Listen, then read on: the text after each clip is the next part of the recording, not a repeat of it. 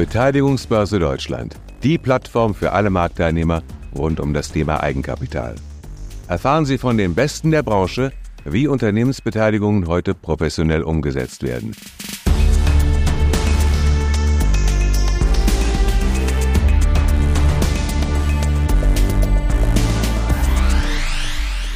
Hier ist der Gastgeber und Co-Founder der Beteiligungsbörse Deutschland, Matthias Wittenburg. Herzlich willkommen zu einer weiteren Folge des Podcasts der Beteiligungsbörse Deutschland.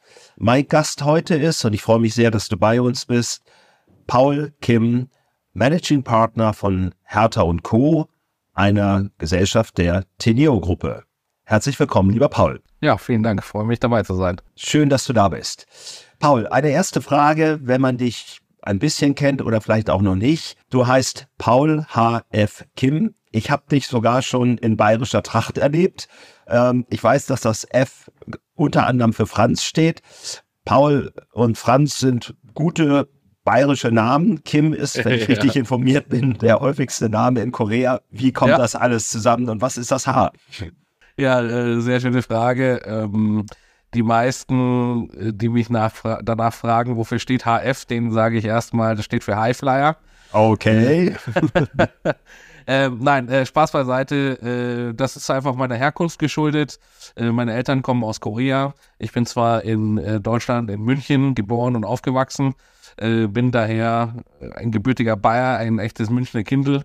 und das F in der Tat habe ich von meinem Papa geerbt.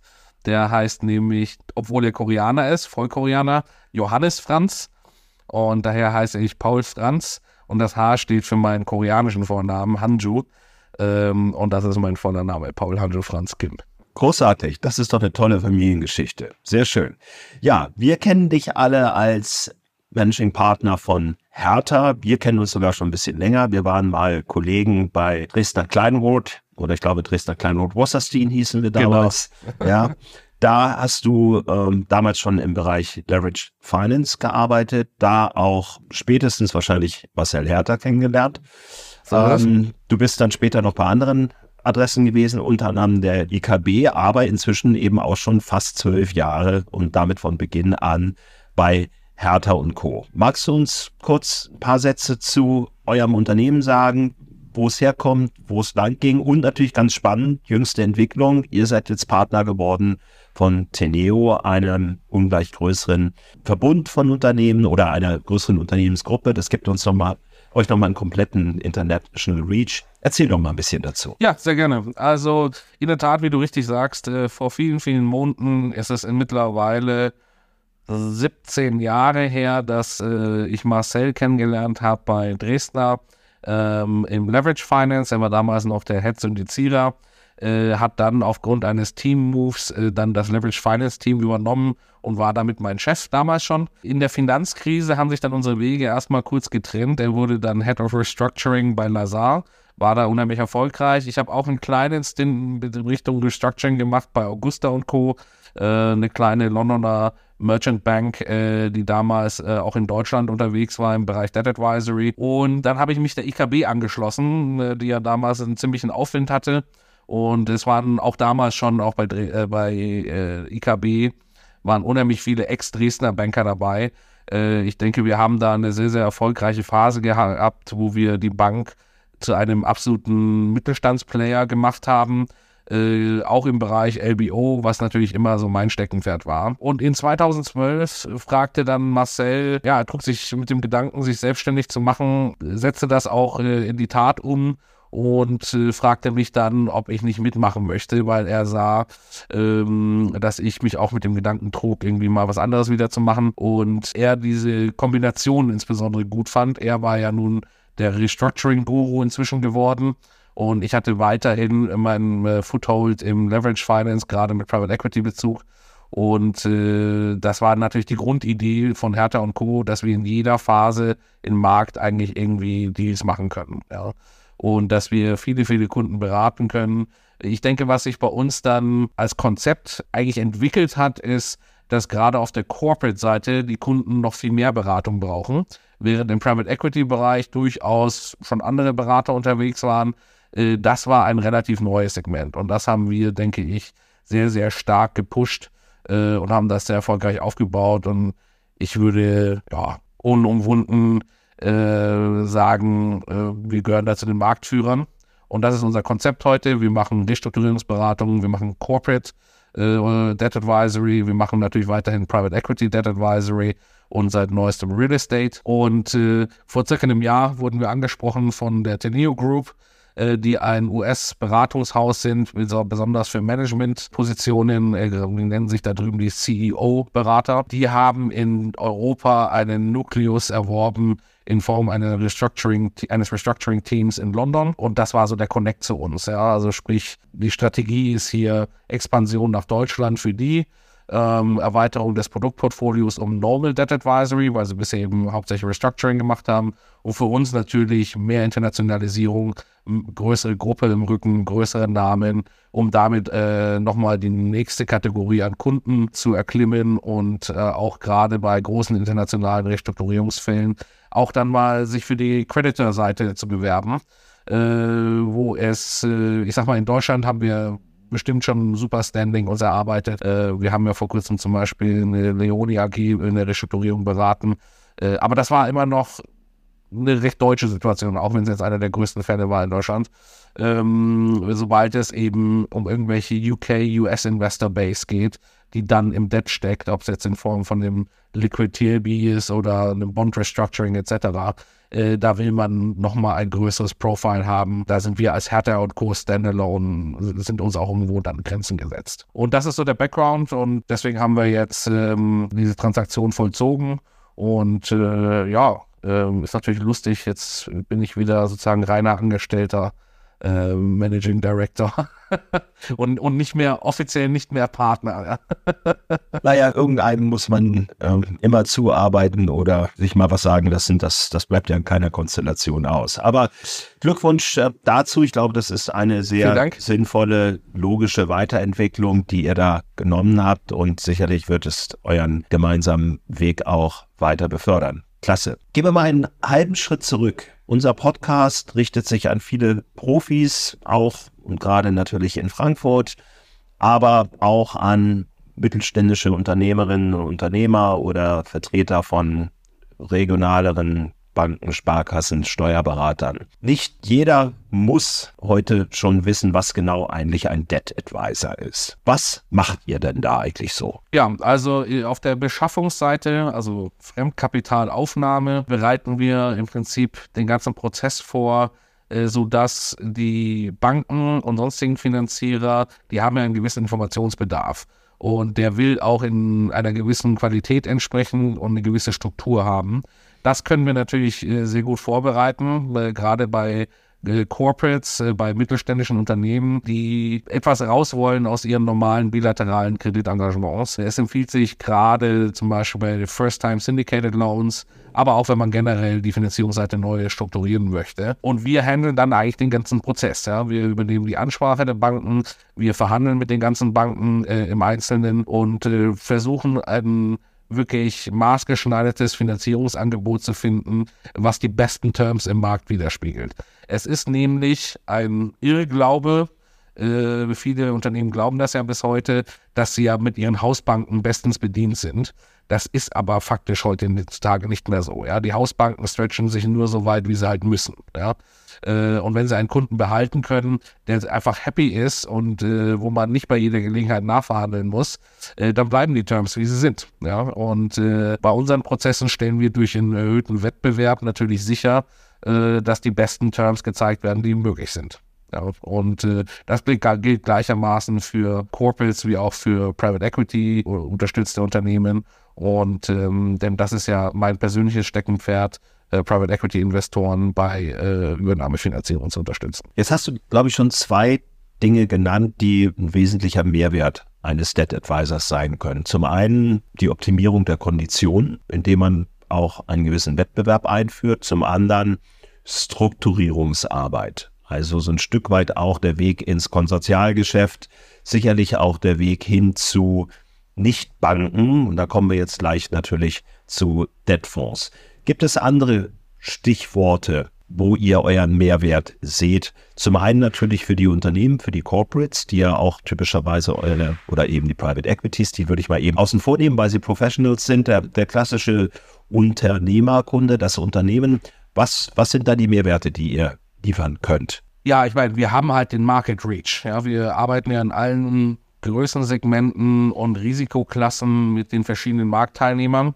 Äh, der Finanzierungsmarkt ist eben breit gestreut heutzutage. Das hat sich deutlich weiterentwickelt. Äh, es sind eben nicht mehr nur die Sparkassen vor Ort oder die Geschäfts-, die üblichen Geschäftsbanken, äh, sondern wie du sagst, es gibt mittlerweile Debtfonds. Auch unter den Debtfonds gibt es verschiedene Spieler. Es gibt seniorlastigere Spieler, es gibt äh, Unitranche-Player, es gibt hybride Spieler, es gibt Leute, die sind mehr auf Subdebt fokussiert äh, und so weiter. Also gibt es ein Sammelsurium von Produkten äh, und Anbietern. Wir kennen mehrere hundert Adressen und das nur in Europa. Äh, dazu kommen dann noch irgendwelche US-Investoren, äh, die einfach in diese Risikoklasse Fremdkapital investieren. Ja.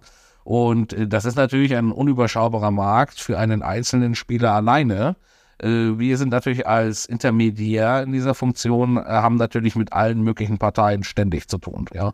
Und äh, das gibt uns nicht nur ein besseres Gefühl darüber, was eigentlich im Markt erreichbar ist, bevor so eine Transaktion losgeht, sondern wir können natürlich ganz klar einteilen, wer sind überhaupt die relevanten Parteien für eine bestimmte Finanzierung. Äh, in der, wie du sagst, Strukturierungsphase der, der Finanzierung stellen wir uns ja vor allem die Frage, was sind die Ziele, die das Unternehmen oder der PE hier erreichen will?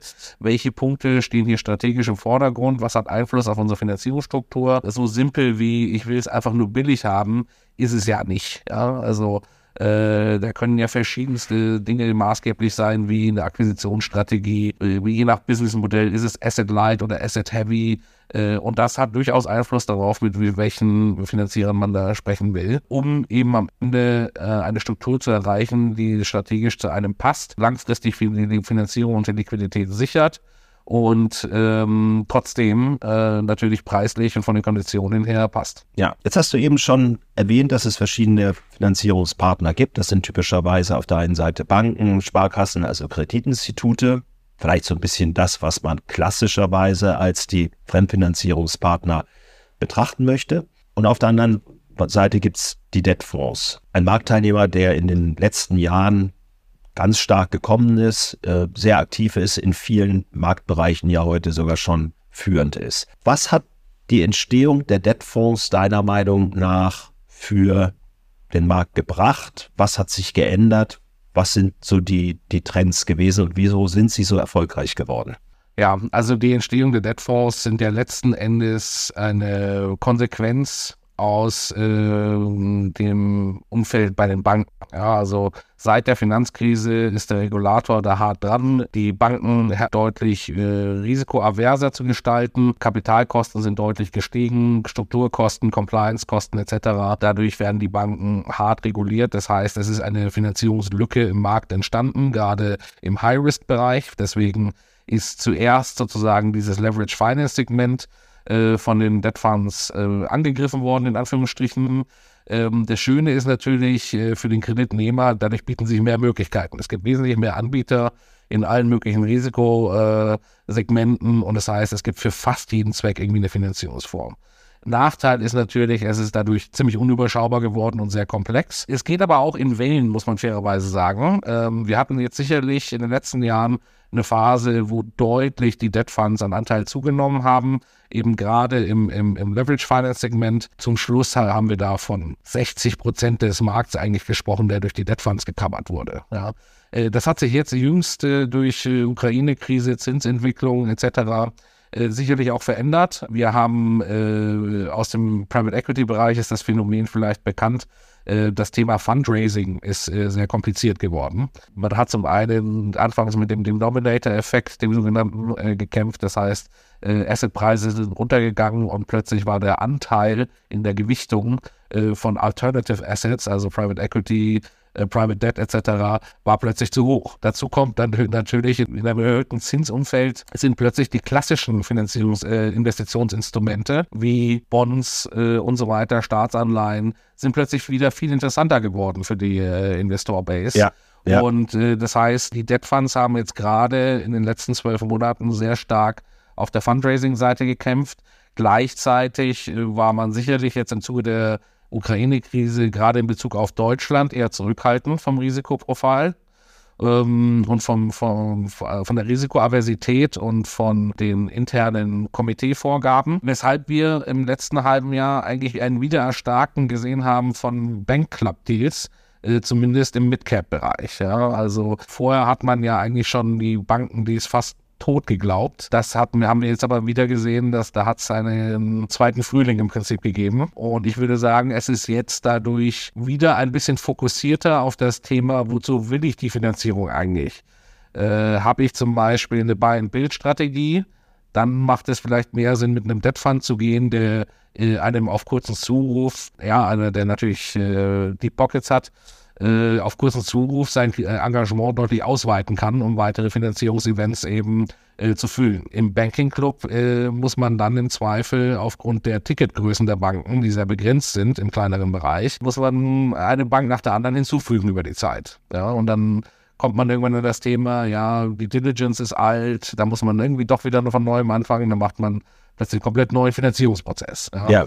Also äh, hat viele Vor- und Nachteile. Faktisch ist es aber so, denke ich, dass die Debt Funds weiterhin an Bedeutung gewinnen werden. Es gibt ja auch in diesem Umfeld jetzt deutlich mehr Bemühungen, auch zum Beispiel direkt an die Corporates zu kommen, die historisch sicherlich von den Banken, solange wir im Low-Risk-Bereich sind, sehr, sehr günstige Konditionen angeboten bekommen haben, aber jetzt eben in einem erhöhten Zinsumfeld, wo das vielleicht nicht mehr der Fall ist, äh, sind natürlich plötzlich Debt Fund-Angebote wieder interessanter. Ja. ja und äh, das sind Entwicklungen, die wir gerade sehen im Markt. Wie viele Anbieter siehst du da? So über den dicken Daumen, wie viele Debt-Fonds bemühen sich insgesamt um, in ja, Europa. Ja, oder wie viele bemühen sich jetzt vielleicht mal konkret um den deutschen Markt? Würden hier gerne was machen? Also für Deutschland alleine sprechen wir sicherlich von, von 150 Adressen und mehr. Wow, okay. Also da ist entsprechend auch richtig Wettbewerb ne, an der Stelle. Ja, ja, ja. Bewegung gibt es aber sicherlich nicht nur bei den Debtfonds, sondern auch auf der Bankenseite. Ja. Da kommen Spieler rein, da gehen Spieler raus. Um, es sind auch gerade aus dem Inland einige aufgetaucht. Stichwort größere Sparkassen, die man da wahrscheinlich in der Vergangenheit nicht so gesehen hat. Du hast eben über die Bankenclubs gesprochen. Magst du noch mal zwei, drei Sätze dazu sagen? Wie ist die Bewegung innerhalb der deutschen Bankenlandschaft? Ja, also ich würde sagen, die großen transnationalen Geschäftsbanken die versuchen sich sowieso stärker auf das sogenannte Distribution-Geschäft zu fokussieren.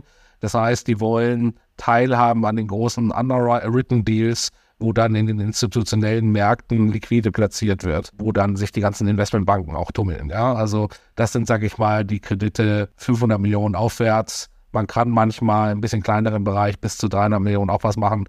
Aber das ist so im Allgemeinen dieser, ich nenne es jetzt mal den Large Caps Topf. Im Mid Caps Bereich, das war das, wovon ich jetzt äh, gerade am meisten gesprochen habe, wo die meiste Aktivität von Debt Funds ist und auch äh, diese Club Deals stattfinden äh, unter größeren Geschäftsbanken.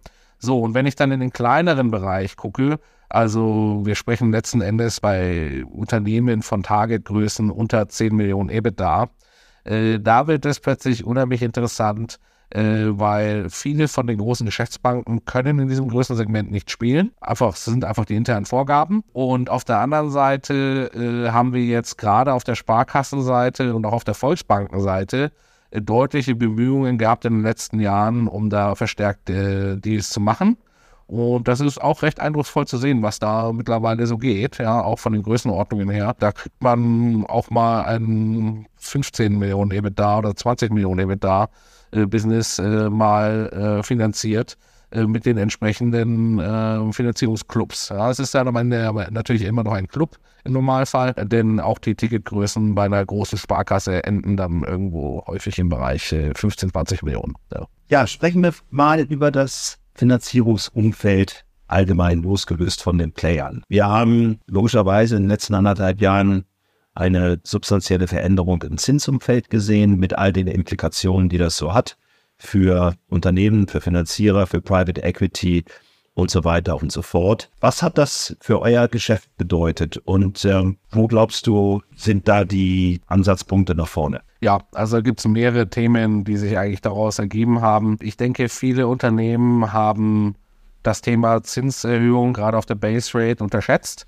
äh, und haben sich nicht rechtzeitig eingehatcht. Das heißt, die Unternehmen sind damit äh, konfrontiert worden, dass sie plötzlich wesentlich höhere Zinsbelastung haben. Äh, dazu kommen natürlich auch äh, sowas wie Kreditlaufzeiten. Ähm, wir sind gerade in den Jahren, wo jetzt einiges an Krediten auslaufen wird, was zuvor eben ausgereicht wurde. Und plötzlich bist du an einem Refinanzierungstermin, wo die Neukonditionen einer Neufinanzierung äh, dich plötzlich kostenmäßig erschlagen. Ja, oder du kriegst das Volumen nicht mehr zusammen, weil die Banken eben sagen, unter den erhöhten Cashbelastungen äh, können wir dir nur noch so und so viel bereitstellen. Ja, das heißt, es entstehen plötzlich Finanzierungslücken, die muss man irgendwie stopfen. Ja, und da gibt es natürlich andere Fremdkapitalprodukte, klar, ja, also wir machen zum Beispiel sowas wie Holdco-Picks. Ja, das sind tief nachrangige, nicht Cash-Zinstragende Facilities, die dann aber am Ende der Laufzeit durch einen Compounding Interest-Effekt sehr, sehr teuer sind. Ja, ähm, da, da wir reden da auch im Normalfall von einem Nominalzinssatz im Bereich 11, 12 Prozent momentan. Ja. So, deswegen landet man natürlich auch schnell dann oft bei der Frage, wer ist der Gesellschafter oder wer sind die Gesellschafter? Äh, was kann man auf der Eigenkapitalseite noch machen. Ja, und äh, weswegen ich zum Beispiel auch äh, deine Plattform hier, äh, die Beteiligungsbörse, so relevant finde. Denn äh, früher oder später werden sich zumindest viele Unternehmen mit der Frage auseinandersetzen müssen, sollten wir hier nicht irgendwie einen Minderheitsgesellschafter reinbringen. Ja, das sind Fragen, die hier aufgeworfen werden. Ja, also das hat eben strukturelle äh, Finanzierungslücken, die da äh, sich bilden. Und auf der anderen Seite haben wir natürlich auch das Thema wirtschaftliche Verlangsamung, ja, Unternehmen, die einfach schlechter laufen, äh, teilweise gepaart eben mit diesen neuen Finanzierungskonditionen. Und äh, das heißt, dass die Restrukturierungsfälle zunehmen. Ja, und äh, das ist natürlich auch, äh, wie ich eingangs erwähnt hatte, ein Geschäftsfeld, wo wir sehr stark tätig sind. Äh, das heißt, also wir sind keine operativen Restrukturierer, sondern wir sind äh, Finanzrestrukturierer. Also wir verhandeln mit den Banken, um Lösungen zu finden, wie äh, Refi-Termine äh, gehandelt werden, wie Strukturierungen neu aufgestellt werden können, wie man Konditionen möglicherweise neu verhandeln kann, äh, damit das Unternehmen überlebt. Ja, und damit wir eben nicht in der, in der Insolvenz landen. Ja, und ja. Äh, wir haben ja auch deswegen zum Beispiel äh, mit ähm, dem vorhin genannten Fall Leoni haben wir den ersten großen Starrock-Fall in Deutschland begleitet. Äh, das heißt, unter der neuen Gesetzgebung äh, war es jetzt damit erstmals möglich, einen gerichtlich angemeldeten Restrukturierungsprozess durchzuführen, äh, der dann aber eben auch durch einfache Mehrheitsabstimmung im Finanzierungskreis entschieden werden kann. Ja, das war vorher so nicht möglich. Ja, würdest du so weit gehen, davon zu sprechen, dass wir vielleicht auch erstmals sowas ähnliches wie eine Kreditklemme haben im Moment. Die Diskussion haben wir im Vorfeld schon mal geführt. Ich habe sie neulich auch mit einem anderen Gast geführt. Und meine persönliche Meinung ist, in all den vorherigen Jahren und Krisen, beginnen mit 9-11, dann Libyen, dann Griechenland, you name it, Ukraine, hatten wir nie eine Phase, wo ein etabliertes, grundsätzlich zukunftsfähiges Unternehmen Problem gehabt hätte, an Kredit zu kommen.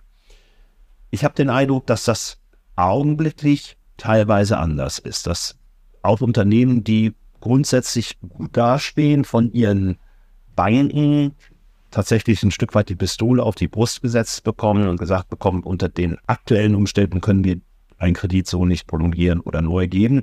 Es sei denn übrigens der Eigenkapital reit, das ist dann unser Play. Aber wie ist da eine Einschätzung als Finanzierungsexperte? Ist da ist da ein Engpass oder normalisiert sich nur etwas, was vorher vielleicht auch ein bisschen zu einfach war? Ich weiß jetzt nicht, ob ich wirklich von einem Engpass sprechen würde. Die Fälle, wo die Banken sich wenig kooperativ zeigen, sind im Normalfall aus meiner Sicht Fälle, wo auch irgendwas schief liegt. Will sagen, ob es jetzt die Company Performance ist oder die erhöhte Cashbelastung durch die Zinserhöhungen. Das sei jetzt mal dahingestellt. Aber irgendwo ist da was nicht mehr in Balance und entspricht daher nicht mehr dem Risikoprofil, äh, wie die Bank das ursprünglich eingeschätzt hat. So, das würde ich als Normalfall bezeichnen. Was man dann vielleicht noch erwähnen muss, ist, es gibt natürlich auch Fälle, wo sich vielleicht strategisch etwas eklatant geändert hat bei der Bank. Zum Beispiel, dass irgendeine Industrie oder irgendeine Kundenkerngruppe nicht mehr relevant ist. Also ich denke da jetzt zum Beispiel ans Automotive-Geschäft. Ja, also Äh, da würde ich eher sagen, gibt es sicherlich Fälle, wo Unternehmen weniger Interesse an Kreditverlängerungen etc. bekommen, als das früher der Fall war, äh, einfach weil das Segment Automotive so kritisch betrachtet wird. Das ist auch generell im Finanzierungsbereich ein Problem. Sektoren wie Retail, Automotive, die werden einfach pau relativ pauschal äh, weggelegt haben. So, und dann mag es irgendwelche strategischen Themen geben, wie, was weiß ich, Größenordnungen, die verlassen werden, Businesses, die verlassen werden. Wir hatten letztes Jahr zum Beispiel das Phänomen, dass ein, zwei Banken im Leverage Finance Bereich äh, strategisch entschieden haben, das nicht mehr weiter zu betreiben. Sodass wir bei einzelnen Themen, wo Prolongationen anstanden, eben tatsächlich mit der Frage konfrontiert waren, was machen wir ohne diese Banken, die das nicht verlängern wollen. Ja? Äh, und das, obwohl wir jetzt mit diesen Unternehmen nicht in der Krise steckten. Ja? Dafür sind wir als Berater dann natürlich losgezogen und haben diese Lücken äh, gestopft mit anderen Finanzierungsparteien, ja, die man dann natürlich aber auch entsprechend aufwärmen muss, denen man dann wieder strukturierte Informationen bereitstellen muss und mit denen man dann auch irgendwo die Terms dann im Prinzip auch neu verhandelt. Also es ist äh, recht aufwendig dafür, dass man eigentlich nur eine Lücke schließen wollte. Ja. In wenigen Fällen kommt auch vor natürlich, wenn das Unternehmen sehr, sehr beliebt ist, sind dann andere Banken bereit, die bereits äh, existieren, diese Lücken vielleicht zu füllen und ihre Tickets zu vergrößern. Also das gibt es natürlich auch. Seht ihr da strukturelle Unterschiede im, im deutschen Markt? Ihr habt jetzt nicht erst, aber aktuell über Teneo natürlich nochmal eine andere Reichweite bekommen. Wie ist deine Einschätzung? Haben wir da Sondersituationen in Deutschland? Hier wird ja vieles aktuell auch besonders kritisch gesehen, was wirtschaftliche Perspektiven betrifft. Ja, wobei ich den deutschen Markt eigentlich gerade nicht als besonders kritisch sehe auf der Finanzierungsseite, denn wir haben ja immer noch unser Drei-Säulen-System. Ja. Äh, wir haben immer noch ein großes Feld an Geschäftsbanken, äh, die hier relativ viel von dem normalen Kreditgeschäft besetzen. Äh, wir haben die Sparkassen, wir haben die Volksbanken, wir haben die Genossenschaftsbanken etc. Also äh, wir haben die Landesbanken ja, und so weiter. Also, und das ist eine Konstellation, die in anderen Ländern nicht unbedingt existiert. In UK zum Beispiel ist es ziemlich normal, dass die Banken kaum noch normales Corporate Lending eigentlich betreiben und dieser Markt fast äh, äh, oder sag ich mal in, in, in maximalstem Umfang durch die Debt Funds äh, abgebildet wird. Okay. Ja, und in den USA sehen wir ein bisschen ähnliche Entwicklungen. Ich würde sagen, Rest Kontinentaleuropa ist, ist so ein Mix. Das ist, hat noch viele Ähnlichkeiten auch zu Deutschland. Ja, in Märkten wie Frankreich oder Italien sind natürlich die Heimbanken schon äh, stark unterwegs. Aber auch da äh, sieht man, wie sich das langsam verändert. Ja. Und äh, ja. daher würde ich sagen, ich sehe das bei uns jetzt eigentlich jetzt rein von den Finanzierungsmärkten her nicht als besonders negativ an. Das ist doch eine schöne positive Nachricht, die wir mal so im Raum stehen lassen wollen. Paul, du weißt, dass wir zum Schluss unseres Podcasts immer noch mal zwei, drei private Fragen auch mit einem kleinen Augenzwinkern stellen. Da habe ich dich schon vorgewarnt. Und ähm, eine Frage, die immer zu besonders kuriosen Antworten führt, ist die Frage, wenn du an einem Film oder einer Fernsehserie beteiligt sein dürftest, äh, und natürlich nicht als Finanzierer, das ist ein bisschen zu banal, ja. sondern vor der Kamera. Ich hätte ja vermutet, dass 98 Prozent allemal der Jungs sagen, naja, ich wollte immer schon mal James Bond sein. Äh, weit gefehlt. Da sind sehr, sehr individuelle Dinge rausgekommen. Kein Spoiler-Alarm an der Stelle für künftige Podcasts. Was wäre deine Traumrolle? Traumrolle ist ja eine lustige Frage. Wahrscheinlich wäre ich so ein Shah Rukh Khan in einem Bollywood-Movie und äh, äh, tanze und lache über alles, was so passiert. Bollywood, okay, das ist wieder was Neues. Also. Fiel mir gerade so spontan ein. Also solche Gedanken habe ich mir ehrlich gesagt noch nie gemacht. Ähm, ähm, Aber es passt, zu dein, es passt zu deinem Naturell. Du bist ja. ein, wer dich kennt, der weiß, dass du ein wahnsinnig fröhlicher Mensch bist. Und insofern würde ich mich nicht als Experte für Bollywood-Filme sehen, aber ich glaube, ich weiß genau, welche Rolle du meinst. Sehr gut. Ja, ich meine, wenn man sich so anschaut, was in der Welt passiert, äh, was äh, politisch so passiert, da muss man teilweise sich fragen, soll ich jetzt weinen oder lachen? Ja, dann, dann lache ich lieber. Ja. Dann lieber lachen, in der Tat, ja. Ähm, ein weiteres Thema im Zusammenhang mit persönlicher Beteiligung ist ehrenamtliches Engagement. Und ich finde es ganz wichtig auch und gerade in so einem Podcast da mal kurz drauf zu schauen. Wir sind alle Menschen, die auf der Sonnenseite des Lebens stehen, von einzelnen persönlichen Schicksalsschlägen natürlich abgesehen, aber wir sind in einem leben in einem Land, ähm, um das uns viele beneiden. Wir haben wirtschaftlich ähm, gute Rahmenbedingungen und da kommt bei den meisten von uns ja dann irgendwann der Wunsch auf, auch ein Stück weit zurückzugeben. Wie ist das bei dir? Was sind Themen, mit denen du dich beschäftigst außerhalb deines professionellen Umfelds? Ja, also äh, ich habe natürlich viele Interessen. Ich äh, beschäftige mich äh, freizeitmäßig viel zum Beispiel mit der Jagd. bin selber Pächter von einem Revier im Rheingau zusammen mit ein paar Freunden äh, wo wir unsere Verantwortung, äh, denke ich, sehr ernst nehmen, äh, wirklich äh, für eine Balance äh, äh, zwischen Wild und Wald zu sorgen und ähm, da wirklich Aufgaben zu übernehmen, die, wo ich am Ende letzten Endes ja nur Geld für zahle, ne? für, für den Spaß in Anführungsstrichen, weil da ist natürlich eine Menge Arbeit involviert. Ja. Und du weißt ja, wovon ich spreche, bist ja auch ein Jäger.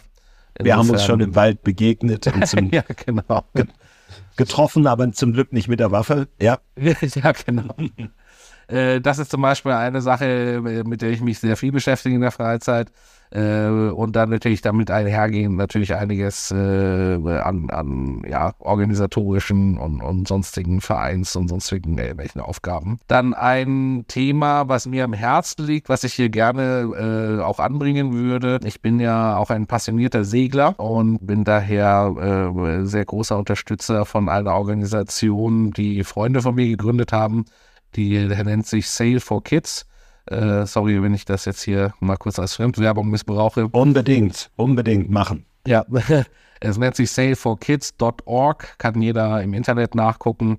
Äh, das ist letztendlich eine Charity, wo eben diese Freunde von mir benachteiligte Kinder mitnehmen auf einen Segelturn, um denen einfach zu zeigen, was es, was es doch Schönes und äh, auch irgendwo äh, andere Dinge im Leben gibt, um den Perspektiven aufzuzeigen, aber auch zu zeigen, dass äh, zum Spaß auch viel Verantwortung und äh, Detailarbeit gehört, äh, wo, wozu das Segeln natürlich perfekt geeignet ist, weil da muss jeder Handgriff sitzen, äh, da müssen Befehle sofort befolgt werden des Skippers äh, und da müssen äh, Dinge ganz klar in, auf bestimmte Art und Weise gemacht werden. Und das sind natürlich so Dinge, die Kinder, gerade ja, aus, aus dem Waisenhaus etc., also die einfach sehr große Nachteile haben, äh, so nicht erfahren würden, ähm, wenn es nicht so, solche Organisationen gäbe. Und äh, die liegen mir zum Beispiel sehr am Herzen. Tolles Projekt, kann ich sehr gut nachvollziehen. Gesegelt wird hier im Norden auch. Ich mache es auch. Und insofern finde ich, ist das ein tolles Projekt. Sehr schön. Ja, ich merke Paul. schon, wir haben viele Gemeinsamkeiten. Absolut, absolut. Das äh, wussten wir auch vorher schon und das werden wir weiter auch ähm, ausleben gemeinsam. Paul, ähm, ganz herzlichen Dank für deine Insights. Ich habe gelernt heute, dass die Eltern einem unbewusst durch die Initialen schon den Lebensweg mitgeben können. HF steht nämlich für Highflyer Kim. Wir haben gelernt, dass die Debtfonds in Deutschland gekommen sind, um zu bleiben. Keine völlig neue Erkenntnis, aber von dir aus berufenem Munde nochmal bestätigt. Gleichzeitig, sicherlich auch interessant, erleben wir eine Renaissance der Clubdeals durch Banken. Das wird sicherlich ziemlich spannend sein zu beobachten going forward. Als Ergebnis daraus, weil Deutschland gut versorgt ist, siehst du keine Kreditklemme, vermehrte ha Herausforderungen, ganz klar, aber keine Finanzierungsklemme für den Mittelstand und für die deutschen Corporates. Auch das ist eine gute Nachricht. Und äh, alle gemeinsam sollten wir uns immer mal wieder angucken, was so als neue Bollywood-Filme rauskommt, denn vielleicht bist du ja demnächst in einer Rolle da zu sehen. Genau. Auch, da, auch darauf freue ich mich. Lieber Paul, dir herzlichen Dank dafür, dass du heute bei mir zu Gast warst.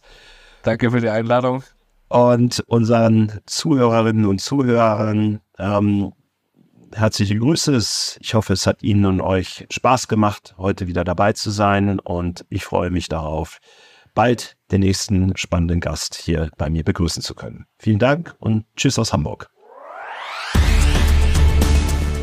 Das war Matthias Wittenburg, Co-Founder der Beteiligungsbörse Deutschland. Finden Sie unseren Podcast interessant? Freuen wir uns, wenn Sie ihn abonnieren, kommentieren, bewerten und in Ihrem Netzwerk teilen.